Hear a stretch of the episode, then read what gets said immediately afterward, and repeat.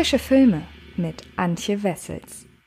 Hallo liebe Freds und herzlich willkommen zu einem neuen Podcast hier bei Frische Filme. Und es soll in dieser Ausgabe um einen Film gehen, den ihr ja, möglicherweise alle kennt, denn es gibt ihn schon eine ganze Weile und er hat auch schon eine ganze Weile seinen Skandalfilmstatus inne. Aber er kommt nun in einer neuen Version auf den Markt, auf den Heimkinomarkt nämlich, und zwar im sogenannten Straight Cut und die Rede ist vom 2002er Vergewaltigungsdrama-Thriller Irreversible von Regisseur Gaspar Noé, den ihr zuletzt unter anderem mit Climax gesehen habt. Und ähm, der Film hat, wie gesagt, so seinen ganz eigenen Skandal um sich herumgezogen und ich denke auch mal stark, dass alle Beteiligten sehr genau wussten, dass sie diesen Skandal auslösen werden. So oder so ist ja trotzdem neben dem Skandal auch die ja, verschachtelte Rückwärtserzählung das Besondere an diesem Film. Also der Film, falls ihr den nicht gesehen habt, wird in der Regel rückwärts erzählt und der Straight Cut erzählt die ganze Geschichte nun vorwärts. Und inwiefern sich das auswirkt auf die Wirkungsweise des Films, das möchte ich euch jetzt berichten. Aber dazu müsst ihr natürlich wissen, denn wie gesagt, es gibt ja immer die Möglichkeit, dass ihr den Film noch nicht gesehen habt, worum es geht. Und es geht in diesem Fall um Alex und Marcus, gespielt von Monica Bellucci und Vincent Cassel, die ein glückliches, neckisches Paar sind und sich auf eine große Party Party freuen, bei der unter anderem auch Alex ex Pierre, gespielt von Albert Dupotel, zu Gast sein wird. Er versteht sich mit Markus blendend, während Markus oft darüber scherzt, dass Alex ihm was dafür schuldet, dass er mit ihrem Ex rumhängen muss. Auf der Party versucht Markus mehr aus dem verschlossenen Pierre herauszuquetschen, der nie über sein Sexualleben spricht und ihm obendrein eine schnelle Partyaffäre zu besorgen. Alex wiederum verlässt entnervt die aus dem Ruder laufende Party. Sie und Markus werden sich danach nicht mehr wiedersehen. Mitten in der Welle der neuen französischen Härte, auch New French Extremity oder Cinema du Corps, einer Flut an überaus harten und tabulosen französischen Horrorfilmen, sorgte der Argentinier und Wahlfranzose Gaspar Noé für weitreichendes Echo. Sein Experimentalfilm und Thriller-Drama Irreversible lief 2002 auf den Filmfestspielen von Cannes. Sicherlich auch aufgrund seines ungewöhnlichen Erzählstils. Autor und Regisseur Noé montiert die Szenen in umgekehrter chronologischer Reihenfolge, zeigt also den Abspann zuerst und den sogar rückwärts vom Copyright-Hinweis hinauf zur Castliste, dann den Epilog, danach die Szene vor dem Epilog, anschließend das ultrabrutale Finale und so weiter und so fort.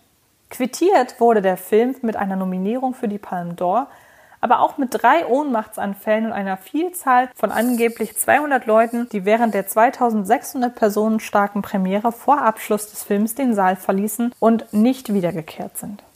Neben einem sehr grafischen Mord dürfte es insbesondere die fast zehnminütige, in einer einzelnen Einstellung gezeigte qualvolle Vergewaltigungsszene sein, die irreversible so viele Abbrecherinnen und Abbrecher eingebracht hat. Sie ist es auch für die Irreversible abseits von Cannes berühmt berüchtigt wurde. Neues Film ist unter filminteressierten Menschen fast ausnahmslos als der rückwärts erzählte Vergewaltigungsfilm bekannt. Und auch wenn das die Dinge extrem verkürzt, so ist es eine akkurate und fair warnende Beschreibung des ursprünglich 93 Minuten langen Projekts. Die Kontroverse war bei diesem Inhalt ebenso vorprogrammiert wie das Interesse cineastischer Kreise bei dieser Erzählweise. Zumal sich diese beiden Elemente des Films einander ergänzen. Wie unter anderem Kritikerlegende Roger Ebert eins anmerkte, ist es die Struktur von Irreversible, durch die dieses Werk seiner Grenzüberschreitung zum Trotz moralisch bleibt.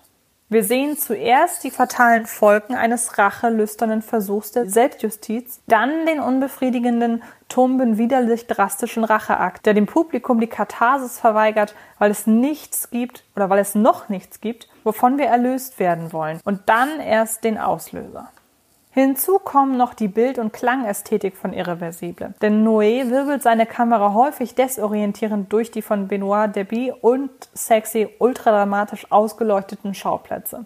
Und das mehrmals so heftig, bis das Geschehen vollkommen unkenntlich wird. Bloß bei der zentralen Tat verharrt sie, wie das in Schockstarre befindliche Opfer am Boden, womit Noé bezweckt, der Szene jegliche Lust zu rauben sowie etwaiges Identifikationspotenzial mit dem Täter. Sie soll erdrückend, nur erdrückend sein. Und Komponist Thomas Bangalter, eine Hälfte von Daft Punk, sowie während 60 der 97 Filmminuten einen monoton, irritierenden Niedrigfrequenzsignalton heulen, der wahres Unbehagen erzeugt. Diese stilistische Prämisse geht auf. Irreversibel ist ein Film, den man für eine beeindruckend konsequente, meisterlich eingefädelte filmische Grenzerfahrung schaut, um zu erleben, was formal alles möglich ist. Inhaltlichem Voyeurismus gibt Noé derweil berechtigt keine Befriedigung, da der Film insgesamt dafür zu konzeptuell, zu lästig, zu abstoßend ist und pervertiert verherrlichend zu wirken. Irreversible will, wenn überhaupt, intellektuelle Befriedigung verschaffen, indem er dazu einlädt, über die moralische Lehre von Rache nachzudenken, über filmische Dramaturgie und die Zerbrechlichkeit des Daseins.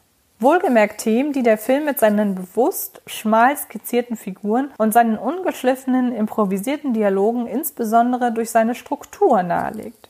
Daher drängt sich die Frage auf, ob Irreversible in der richtigen Reihenfolge überhaupt funktionieren kann. Verkommt der Film so nicht zu einem reinen Selbstzweck-Schockfilm, der ein grausiges, in viel zu vielen Filmen viel zu leichtfertig behandeltes Thema in sein Zentrum stellt, ohne dass daraus ein künstlerischer Mehrwert gezogen wird? Noé geht dieser Frage nun 18 Jahre nach der Premiere von Irreversible im Straight Cut nach, einer neuen Version seines kunstvollen Skandalfilms. Ursprünglich als Bonusmaterial für die restaurierte Blu-ray-Neuauflage gedacht, befand Noé, dass der nun normal ablaufende Irreversible eigenständig und sehenswert genug sei, um ihn als separates Werk zu veröffentlichen. Eins vorweg, auch wenn Irreversible Straight Cut unter anderem in den französischen Kinos lief und zunächst auch für eine Auswertung in den deutschen Kinos angedacht war, bis sie wegen der Corona-Maßnahmen vertagt wurde, so bleibt diese Fassung ein bloßes Extra. Der deutlich bessere, aussagekräftigere Film bleibt das Original. Der Straight Cut ist eine reine Spielerei für neue Fans und cinephile Menschen, die neugierig sind, was passiert, wenn man einen Film komplett gegen seinen erzählerischen Strich bürstet. Zwar wird irreversible Straight Cut aufgrund des nihilistischen Auftakts der Originalfassung, der nun konsequenterweise als Schlusspunkt dient, nicht auf einmal mit wehenden Fahnen zum Racheloblied. Jedoch ist diese Version des Films bloß noch eine halbarschige Dekonstruktion des Rape and Revenge Kinos. Durch die nunmehr handelsübliche Abfolge von Action und Rache werden die Motive der Rachetat klar, für manche womöglich voll auf nachvollziehbar. Dadurch gerät allein die fatale Umsetzung in den Fokus und dient als bitterer Nachgeschmack, wo Irreversible in der regulären verkehrten Variante das Ganze in Frage stellt. Erschwerend kommt hinzu, dass die von Bellucci mit Intensität gespielte Figur Alec im irreversible Straight Cut massiv an Gewichtung verliert. Noés Irreversible von 2002 beginnt auf inszenatorischer wie narrativ-dramaturgischer Ebene desorientierend, sodass die Form und die viszerale Wirkung des Zusammenspiels aus Form und Brutalität zunächst die Hauptfiguren des Films sind.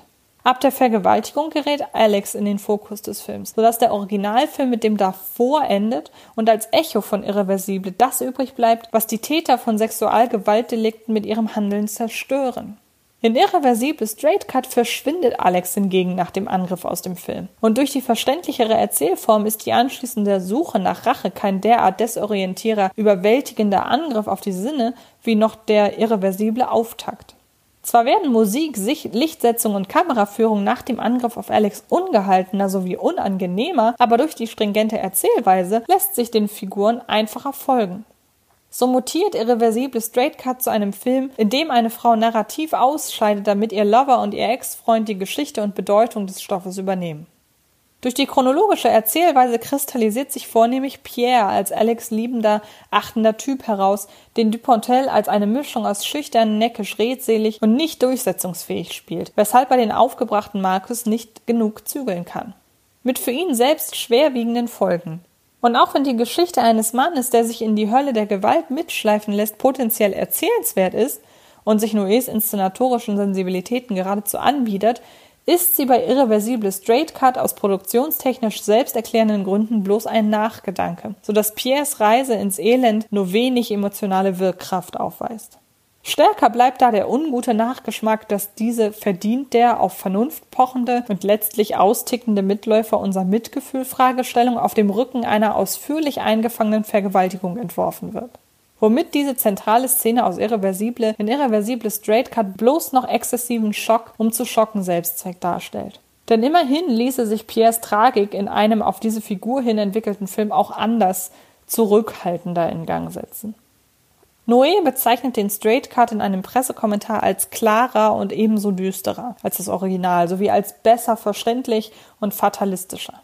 Nicht nur, dass wir dem widersprechen würden, so flunkert Noé sein Publikum sehr offensichtlich an. Kein Stück Dialog wurde gekürzt, noch irgendwelche Szenen und Ereignisse herausgeschnitten, behauptet Noé, obwohl irreversible Straight Cut sieben Minuten kürzer ist. Und es ist nicht etwa so, als würden einfach ausreichend Passagen der neuen Fassung im Zeitraffer verlaufen.